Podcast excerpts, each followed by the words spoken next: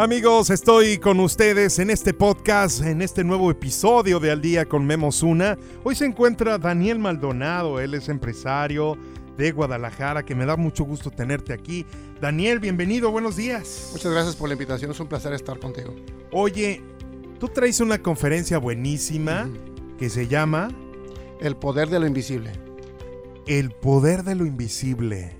¿De qué se trata esto del poder de lo invisible? Bueno, básicamente se trata de hacer consciente la parte inconsciente. Eh, a ver, hacer consciente la parte inconsciente. La parte inconsciente. Es importantísimo. ¿Por qué es importante? Porque si yo no soy consciente de un peligro, no puedo defenderme de él. ¿Sale? O sea, si no soy consciente de un peligro, de una amenaza, no puedo tomar previsiones acerca de ello. Entonces, primero necesito conocer para poder actuar y poder defenderme. O, más bien como el dicho, hasta que nos pasan las cosas, agarramos el rollo. Así es, la vida, eh, dicen por ahí que los años nos dan sabiduría. Y cuando por fin somos sabios, nos morimos de viejos. ¿A dónde voy con esto? No es que los años nos den sabiduría. Lo que nos da sabiduría en la vida son los golpes de la vida. O las enseñanzas.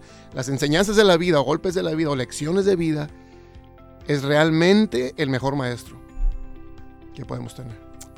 Oye, totalmente, ¿eh? Fíjate qué importante. Quiere decir que con esto nunca dejamos de, aprender. Así es, es correcto. Y lo único que tenemos que hacer es vivir. Y cuando le pasa, cuando algo me sucede que no me gusta o que me duele, no debo de tirarme al piso y gritar, ¿por qué? ¿Por qué a mí? ¿Por qué no a fulano que es peor que yo? ¿Por qué? O sea, más bien cuando pasa algo que me duele, estoy tranquilo y empiezo a, vivir el proceso natural del dolor, es un proceso, es, un caminar por un valle. Y no voy a preguntarme por qué, sino voy a preguntarme para qué me pasó esto y a dónde me va a llevar. Siempre en un regalo hay, una envoltura que tienes que abrir. ¿sale? Y siempre para un niño, tú le das un regalo a un niño y lo que menos quiere es abrir la envoltura, quiere ver lo que hay adentro rápido. ¿Sale? Claro. Entonces, en la vida es lo mismo. Cada regalo que la vida nos da es una enseñanza y es para hacernos mejores. Es como el oro, el oro se purifica con fuego. Claro, por supuesto.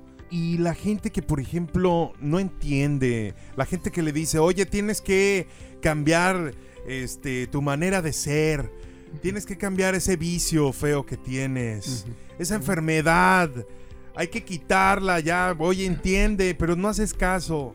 ¿Cuál es la solución para esto, Daniel? Ok, yo creo que la persona que está batallando con la forma de comer no es un tema de que la persona haya, haya escogido, ¿sale? Y es muy fácil decirle, ya deja de comer. Ándale. Pero no puede, ¿no? entonces, como yo, entonces, deja de comer, pero no puedo, es riquísimo. Y aparte, exacto, exacto. Ahora, ahora, el comer, el ser feliz, es un don, es un regalo. Que todo ser humano tiene. El problema es que no sabe lo que tiene. ¿Por qué? Porque estamos buscando fuera de nosotros aquello que está dentro de nosotros. ¿Sale? Entonces, primeramente tengo que saber quién soy, cuánto valgo, de dónde vengo, porque si no sé quién soy, no sé lo que valgo, cualquiera me pone precio. ¿Sale? Entonces, desde chico, desde niños, la sociedad, nuestro entorno social nos va etiquetando con valores incorrectos.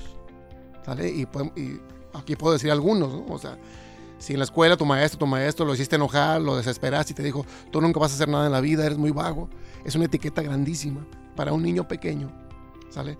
Y con todo respeto para los maestros, no es nada personal, pero simplemente sucede porque somos seres humanos, o quizá papá, mamá, yo lo llegué a hacer con mis hijos.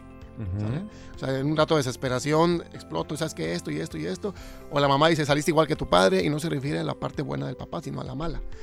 y ni siquiera mala, la que no le gusta a la señora. Entonces el niño es una esponjita y es un pegamento. la etiqueta que le pegue se le va a quedar. Y a veces somos grandes, somos adultos cargando etiquetas que nos causan mucho dolor y sufrimiento. ¿Qué decir que esto puede venir de familia? Totalmente, de acuerdo. Son Ahora entiendo por qué están gorditas y gorditos toda la familia. y, mira, y yendo más profundo, hay dos orígenes. ADN, primero. Segundo, entorno social, condicionamiento social. Hay dos. ADN te va a tener, te va a dar una tendencia a hacer de cierta forma, ¿sale? Pero no te puede obligar. Es solo una, es solo una tendencia. Claro. si, si, tú unes el ADN con condicionamiento social, con lo que te dijeron y tú, y tú te lo creíste, va a ser difícil que, que luches contra eso. Pero ahora, ¿por qué una persona, ejemplo, por qué una persona pasa por esto y no puede dejarlo? Es porque no sabe quién es y lo que vale. Cuando no tienes ese valor seguro de quién eres, entonces pues no cuidas porque no vale. Sí, exacto. está invisible. Está invisible, no eres consciente de realmente quién eres. Tú, la gente cree de manera egoísta, y hablo de ego mental. La gente cree que vale por lo que ha adquirido en la vida, por el título universitario, por, por el trabajo, trabajo que tienes, por, la experiencia laboral, etcétera. La cuenta bancaria, el carro que manejas, la muchacha que traes, lo que tú digas, ¿sale? Yo, la gente cuando piensa esto es un error grandísimo, porque entonces el día que tú pierdes aquello que te hacía grande, ejemplo, si pierdes el vehículo, ahora con, con el COVID nos hemos dado cuenta de que las cuentas bancarias se desinflaron, nos hemos dado cuenta que lo que pensamos que valía no vale porque la gente se muere aunque tenga dinero. Claro. ¿Sale? Entonces, nos damos cuenta de realmente el poder de lo invisible. ¿Por qué el poder de lo invisible? Porque si yo en las conferencias les muestro mi mano a las personas y les pregunto, ¿qué es lo que ves aquí? Y la gente pues me dice, cinco dedos, una mano, o sea, pero nunca me dicen, en tu mano tienes todo un ecosistema de bichos, ¿sale? O sea, de microorganismos, ¿no? Claro. Es más, puede haber uno, podría haber uno que se llama COVID, y que ha puesto de rodillas al mundo, básicamente. Y es invisible, y, pero no lo vemos, ¿no? Entonces tú puedes decirle a alguien, lávate las manos, este, desinfectate con alcohol, le puedes decir mil veces, pero si no llega a ser consciente de realmente el peligro que tiene este, este, este tema, no lo van a hacer, porque no se vale aprender por repetición, ¿sale? Se vale aprender por vivencia. Sí, hay muchos que empezaron a cuidarse ya después de que les dio COVID. Exacto. Exacto. O que vieron que alguien cercano le dio COVID. Y sí, o que hoy está muy malo el fulano, la fulana está hospitalizada. Ay, no, este, y, entra la conciencia. Eso es conciencia. Ah, caray, no. Al principio había gente que decía, no existe. Ay, no, esas son puras mentiras del gobierno, decía. y, a mí me tocó oír mucha gente. A mí también. Esas son cosas del gobierno. De seguro se van a robar un dineral y algo están haciendo. Y luego nos vamos a dar cuenta del. No, y te aseguro que hay gente aún que cree que no existe. Porque de ser, porque en su círculo este, cercano, pues a nadie le ha dado COVID. Pero el día que le dé a alguien va a cambiar su forma de pensar. El día de ayer en un evento escuché a una persona que dijo que el COVID sí existe, pero existe más en las personas con miedo. Bueno, lo que pasa, explico algo sobre eso. El miedo sí juega un papel ahí, pero ahí te va. Hay personas que mueren de, de COVID eh, combinado con miedo. ¿Por qué? Porque hay personas que son que tienen un poder mental tan grande y no se dan cuenta. Tienen una fe tan grande y no se dan cuenta. Claro. Que alguien les platica del COVID y empiezan, en ese momento les empieza a faltar aire. ¿sale? Y empiezan a, respirar más rápido. Los hipocondriacos. exactamente. Y pero cómo, y me siento mal, y, y esto y lo otro, ¿sale? Entonces, si a esta persona le llegan a decir, sabes que saliste positivo de COVID, y se siente bien, es asintomático, es capaz su cerebro ¿sale? De, tumbarlo. De tumbarlo a la cama y sentir que se está ahogando. Va a, se llama, se llama la palabra, cuando respiras de más, eh, te ponen la bolsita. Sí. Que va contra toda la regla, o sea, porque no puedes respirar segundo y te ponen una bolsa para que la infles. ¿Sale? lo Qué que te, chistoso. Lo que te están diciendo es, es tu cerebro te está engañando, respiras perfectamente bien, entonces infla esta bolsita. ¿Sale? Está haciendo conciencia no te estás ahogando, es una... Las emociones es todo un mundo tremendo. Fíjate, del 60 al 80% de las enfermedades tienen su origen en las emociones. Y casi nadie atiende eso. ¿Sabes qué? Yo, yo he conocido personas, Daniel, que les falta mucho amor y se refugian en los hospitales, se, se hacen hipocondriacos, o sea, se hacen de que cualquier cosa les enferma y van y paran al hospital. Pero es de manera inconsciente, ¿eh? Sí, hay personas que viven en el hospital. Y te aseguro tú que me estás escuchando debes de conocer a alguien, algún conocido o conocida que vive en el hospital y no precisamente enferma, que va a los medicamentos, que va a saludar gente, que, que, lo vuelve parte de su vida el hospital. Exacto. Y que no tiene nada. Así es, pero ¿sabes qué encuentra en el hospital? Atención y encuentra esta interacción humana. Sociedad. Exacto. ¿Sale? ¿Por qué? Porque quizá de niño esa parte quedó vacía. ¿Sale? O sea, mira, si yo quiero destruir una maleza y llego con el machete y le doy, y le doy, y le doy, y le hago pedacitos, pero no hiero la raíz, van a venir las lluvias y ¿qué va a pasar con la maleza? Va a volver a crecer, porque la raíz quedó intacta. Entonces, cuando se utilizan paliativos, medicamentos y demás para quitar dolores y muchas cosas, realmente lo que estamos haciendo es darle con el machete a las ramas, a la parte visible. Pero la parte invisible, otra vez volviendo al poder del invisible, que es la raíz que está bajo tierra, si esa no es herida, va a seguir dando el fruto. Y el fruto muchas veces es depresión, tristeza profunda, ansiedad. ¿Qué más? Tú sabes qué más. No, hombre, un sinfín, una cadena de cosas. Y son primos hermanos todos ellos. ¿sale? Y todo viene de la falta de atención, de la falta de amor. ¿Y, cómo, es, cómo es que un papá no puede darle amor a su hijo o una mamá no puede darle amor a su hijo? Eso sí, o sea, vamos poniendo claro este tema. Papá y mamá aman a sus hijos. ¿sale? Todo papá y mamá ama a sus hijos, de la forma que sea. El tema es que si, que si mi depósito como hijo es de un litro, por decir algo, ¿no? Para darnos una idea, si mi depósito como hijo es de un litro y el depósito de mi padre lleno es de medio litro, ¿sale? Cuando mi padre vierte todo su amor y atención hacia mí, me dejó medio tanque, medio lleno o medio vacío. Entonces yo siempre voy a decir, es que me faltó amor. Es que en el fondo mi papá no me ponía atención. Claro. Pero sabes que tu papá se iba a trabajar por ti, viejo. y se rompía la espalda por ti para que tú tuvieras que comer y dónde dormir. Quizá papá no fue este, un Sí, no te dio esa atención que los demás papás sí, pero pues él se la partía trabajando. No, y aparte, vamos viendo por qué. Fíjate, siempre es un círculo. La víctima se vuelve victimario de manera inconsciente. Cuando es víctima, pues hay un victimario, ¿no? Pero es, después la víctima crece y repite el ciclo. Y ahora va a encontrar a otra víctima. ¿Sale? Y entonces ese es el círculo de la víctima, victimario, víctima, victimario. O sea, se sigue repitiendo esos ciclos. Por eso los puedes ver en las familias. ¿Sale? Eh, hay temas muy fuertes que no, quisiera, que no quisiera hablar ahorita abiertamente, pero hay familias que repiten ciclos y, es bien fácil, tú que estás escuchando el programa, voltea hacia atrás en tus generaciones. Es súper sencillo. Voltea a ver a mamá, mamá, abuelito, abuelita, abuela, tarabuela, tíos. Bisabuela, Y vas a empezar a ver ciclos que se están repitiendo hasta de enfermedades. Totalmente. Luego dicen que las enfermedades se heredan, pero porque pues, se sigue repitiendo el ciclo. Y se hereda la conducta y la forma de pensar y la forma de razonar. Oye, Dani, hay, un, hay una frase que me gusta mucho y que la comparto porque tiene muchísima verdad. Detrás de una persona difícil hay una historia difícil. Así es. Así es. Y tiempos difíciles hacen hombres débiles. Ok. ¿Sale? Tiempos suaves, fáciles, cómodos, hacen hombres fuertes. Eh, ah, perdón, me confundí tiempos difíciles hacen hombres fuertes. ¿Sale? Lo difícil, lo complicado, te fortalece. Si no te mata, te, te fortalece. Repito, tiempos difíciles crean una sociedad fuerte, hombres fuertes. Tiempos fáciles crean hombres suaves y débiles. ¿Sale? Por eso es importante la educación de nuestros hijos desde que somos niños. ¿Sale? O sea, siempre el trabajo y sobre todo la responsabilidad. Daniel, ¿Por qué uno no es feliz? ¿Por qué uno no es pleno?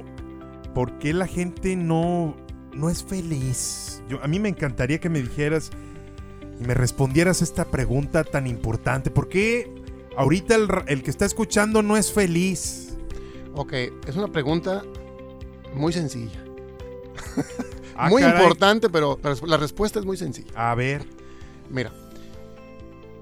Primero, el problema es que la gente busca afuera lo que ya tiene en ellos. O sea, la felicidad está en mí desde que yo nací. ¿Sale? ¿Qué es lo que me hace falta? Darme cuenta de ello. La gente siempre está buscando atraer algo. Me hace falta. La gente dice, cuando tenga mi casa, voy a ser feliz. ¿Por qué dice eso? Porque quizá vio a alguien más que tenía su casa y dijo, ah, mira, cuando yo sea como él, cuando tenga una casa como esa voy a ser feliz. Lo peor que te puede pasar en la vida es llegar a tener esa casa o mejor y darte cuenta que no, es, que no eres feliz. Si tienes un Ferrari y, tu pensamiento es de que eres menos que los demás, porque te gusta compararte, logras tener tu Ferrari y te sientes súper guau, pero pasa de repente alguien por un lado de ti que tiene otro Ferrari mejor que el tuyo o que tiene dos Ferraris y te vas a sentir menos otra vez. ¿Sale? Entonces, el poseer cosas o, tener cosas no me saca de un estado mental. Yo tengo que cambiar mi forma de pensar, lo que pienso sobre mi persona. Ahora, ¿por qué no puedo ser feliz? Mi respuesta es, porque no quieres. ¿Cómo que no quieres? Yo quiero ser feliz, ¿ok? Te lo digo muy fácil. La vida es como es. Yo no soy feliz porque la vida no es como yo quiero que sea. O sea, ejemplo, yo hubiera querido tener un cuerpo lleno de músculo. ¿Me explico? ¿Por qué? Porque había alguien en un gimnasio. ¿Sale? Yo hubiera querido tener, eh, a ver, ayúdame, tener este, eh, la cualidad X. Yo hubiera querido la mujer tener el pelo rubio, ojos azules. Yo hubiera querido, ¿por qué? Porque lo vemos en la televisión o donde tú quieras y te condicionas. las películas. te condicionas. ¿sale? Entonces la felicidad es aquello, es, lo otro. ¿Sale? Entonces, o simplemente, voy a decir algo un poquito más fuerte con el, con el permiso de, sí, adelante. Memo. Quizá te pasó algo cuando eras niña o cuando eras un niño. Algún tipo de abuso de, de cualquier tipo. ¿sale? Y quizá nadie se lo dijiste y quizá lo sigues guardando bajo el tapete. Y no te gusta recordarlo porque te duele mucho. ¿Vale? Entonces, tu mente, el ego mental que se encarga de, de, crear la infelicidad y la insatisfacción, te dice, si no te hubiera pasado aquello que te pasó cuando tenías 5, 6, 7 años, tú fueras feliz. ¿Sale? Entonces, ya te está condicionando a la miseria total. Porque tú no puedes regresar a la edad de 5 años a cambiar lo que pasó. ¿Estamos de acuerdo? Es imposible. imposible. no se puede. No, hay máquina del tiempo. Exactamente. Entonces, ¿qué es lo que yo tengo que hacer? Darme cuenta que yo no puedo regresar al pasado a arreglar nada. Es imposible. ¿Sale? Darme cuenta que el pasado generalmente está en un 80% en mi estado mental diario. Si, y podemos hacer un ejercicio este, y checar los pensamientos. Y te vas a dar cuenta que la mayoría de los pensamientos vienen del pasado y generan rencor, infelicidad, insatisfacción, eh, generan culpabilidad, corajes, odios, rencores, resentimientos, amargura, por todo lo que pasó, lo que hiciste o lo que te hicieron. Entonces, una vez que yo soy consciente que yo no puedo, que la vida es como es, que yo no puedo mover lo que ya sucedió, lo que tengo que hacer es rendirme a resistir esto. Es como estar en un río y estar en vez de fluir con la corriente del río, es agarrarte de una rama de una orilla y estar luchando con el río. Y el agua te dice, hey, déjate llevar, yo te llevo a la fuente original. Y no, es que me da miedo, es que pasó. Suéltate, fluye con la vida. No, es que, me explico, esa resistencia debe terminar. Entonces, esa resistencia a ser feliz porque el río te dice, yo te estoy llevando a, tu felicidad, te voy a mostrar quién realmente eres. Claro. ¿Sale? No quien el pasado te dice que eres a consecuencia de lo que viviste. Entonces, ¿qué tengo que hacer? Reconocer que no puedo cambiar eso que pasó, reconocer que sí pasó y sí se vale sentir la emoción de coraje, lo que tú quieras por lo que pasó. Sí se vale, pero es una emoción que sube y se va. ¿sale? No puedes subirla y volverla a guardar otra vez para otro día. Sube, se va y entonces rendición, te rindes a querer cambiar eso, no lo puedes cambiar y luego lo aceptas. Aceptas que sucedió. Sientes la emoción, la dejas que se vaya y ahí te va la clave. Se llama perdón. Una vez que entiendes que la persona que te hirió, lo más seguro es que a esa persona también le hicieron lo mismo, víctima, victimario, vas a tener misericordia por él. Cuando sientas misericordia por él, es que ya lo perdonaste. Pero mientras lo sigo recordando con odio y coraje, no lo has perdonado. Y te voy a decir una cosa. Una vez una señora, no voy a decir en dónde, en una plática, me dijo, oiga, usted habla del perdón como que si fueran chilaquiles, dice, ¿cómo que no puede ser? Y si supiera lo que me hizo mi esposo. Y se levantó una señora como 75 años, se levantó y temblaba de coraje y me decía, es que mi esposo me engañó, no puede ser. Y, guau, guau, guau. y yo dije, ay, qué bárbaro. Un dolor terrible, una ira, un coraje. Y yo empecé a pensar en lo que la escuchaba hablar porque la dejé que sacaba la emoción. Y le dije, señora, este, porque vi que tenía 75 o más, ¿no? Y dije, el señor, ¿qué edad tendrá, no? Claro. Y anda de vago el señor todavía. Dije, qué barbaridad. Entonces, señora, ¿cuánto hace que sucedió esto? 50 años, me contestó. ¿Tanto? 50, imagínate, Memo, 50 años cargando un puñal enterrado en la espalda. ¿Sale? El cuerpo estaba enfermo. La señora tenía, ¿sabe cuántas enfermedades? Muchísimas, o sea, tenía de todo la pobre señora. Y yo le dije, señora, el día que usted saque ese puñal de ahí, ese puñal sale con perdón. El día que usted perdone a su esposo por lo que hizo hace 50 años, el viejito ahí estaba, el viejito, este, el compadre ya, ya, ya no se defendía, ya, ya con 80 años, ya dado.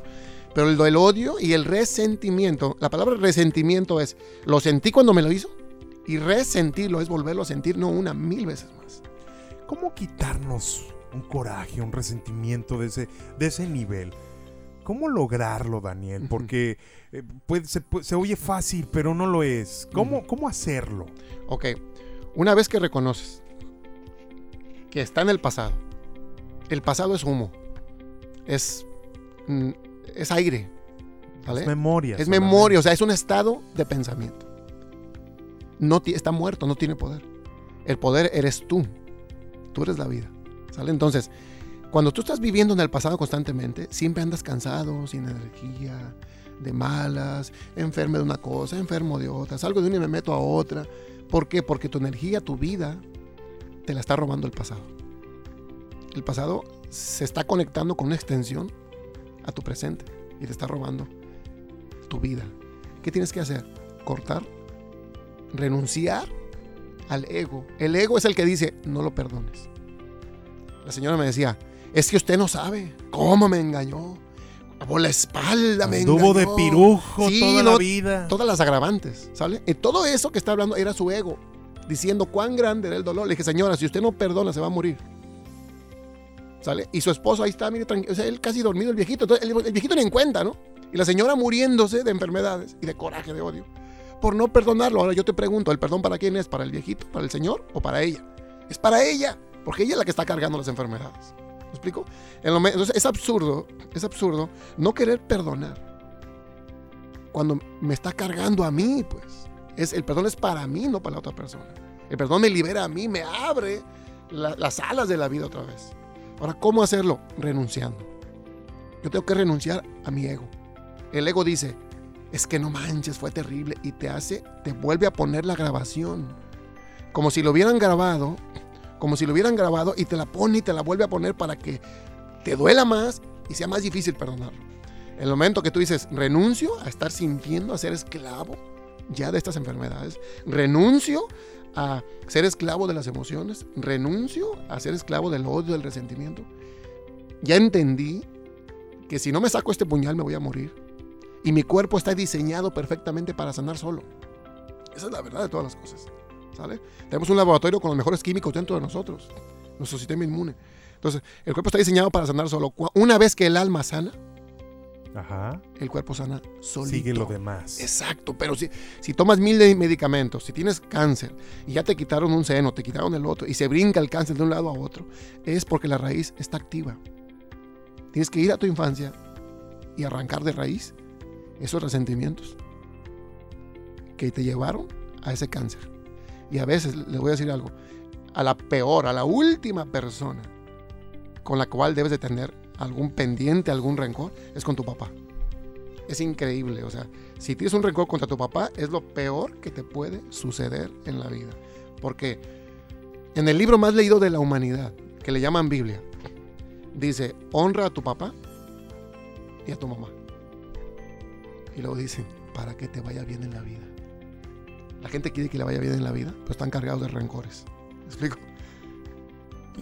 Entonces, como consejo, eh, Daniel eh, eh, es al peor, a la peor persona que le puedes tener rencor es al papá. Sí, terrible. Sí, terrible. Pero si a veces los papás son unos hijos de la de la que te conté. Y cuando nosotros seamos papás vamos a ser igual. Porque se repite. ¿Sí me explico? Porque si no rompes el ciclo, si no rompes la rueda que gira sobre tus generaciones, lo que tú hoy juzgas a tu papá, tú lo vas a hacer después con tus hijos. Entonces, conviene perdonar a papá aunque él no se lo merezca. Porque, pero tú sí te mereces ser feliz. Y tú mereces que tus hijos sean libres ya de esa rueda generacional. Podemos, podemos llamar de negatividad o de maldición que rueda sobre las familias y generaciones. El mundo es perfecto, el mundo es hermoso. Esto es el paraíso, Memo. Claro. Pero nosotros lo hemos puesto de cabeza. ¿Por qué? Porque es así como está nuestro, nuestra alma, nuestra forma de pensar, nuestro estado de pensamiento. Dicen por ahí, voy a decir algo casi que suena chusco, ¿eh? pero dicen que como tienes el baño, tienes la cabeza o la, la cabeza, exactamente. Ahora ahí te va. ¿Cuántas veces hoy, en este día, te has lavado las manos por tema de COVID? ¿Cuántas veces hoy te has desinfectado por temas de alcohol? Yo estoy seguro que mínimo dos o tres veces. ¿Sale? Ahora, fíjense bien. Si yo estuve en contacto, si yo, si yo hubiese estado en contacto con mucha gente que estaba enferma, por ejemplo, ¿no? Yo tengo duda que esté enfermo, salgo y de inmediato me pongo alcohol, ¿sí o no? Y digo, me pongo alcohol y al ponerme alcohol yo sé que lo que pude haber agarrado en las manos, ahí termino, ¿sí o no? Sí. Ok. ¿Por qué no hacer eso con la cabeza? con nuestra conciencia. ¿Mm? Totalmente. ¿Sí explico? ¿Por qué seguir cargando deliberadamente? Seguir cargando todos estos problemas que tenemos. Claro, y entonces voy, voy a la farmacia y compro analgésicos porque me duele la cabeza, porque estoy terriblemente mal de mi sistema digestivo. Primer cerebro, pues ya sabemos cuál es, nuestra cabeza, y luego nuestro sistema digestivo, el estómago, y tenemos el segundo cerebro y el tercero en la medio de la espinal. Las emociones se guardan en el estómago, este, y por pues yo estoy bien emocionado, qué bárbaro. Oye, Daniel, pues qué, qué grato este, esta gran plática que me estás dando. El poder de lo invisible. Es una conferencia que tú das y las estás eh, compartiendo totalmente gratis a todo el público, a toda la gente.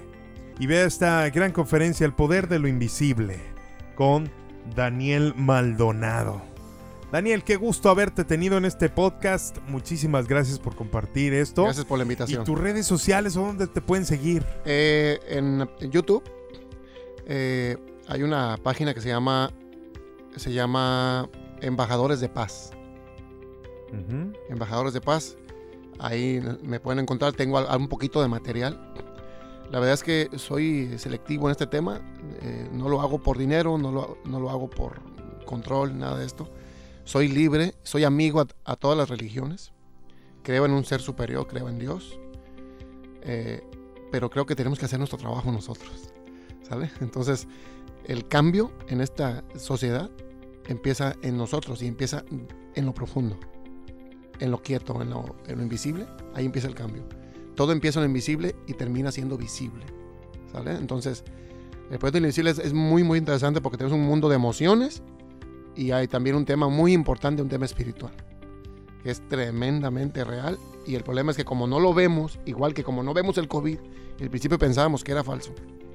Igual el mundo espiritual no lo vemos, pero no te imaginas cómo interfiere en nuestra vida, en nuestra vida diaria. ¿eh?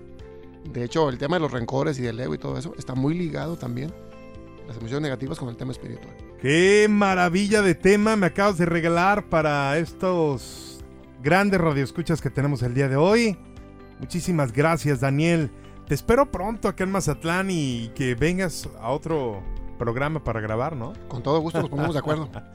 ya lo sabes, Daniel Maldonado, muchas gracias. Excelente día para ti. Saludos a todos. Gracias.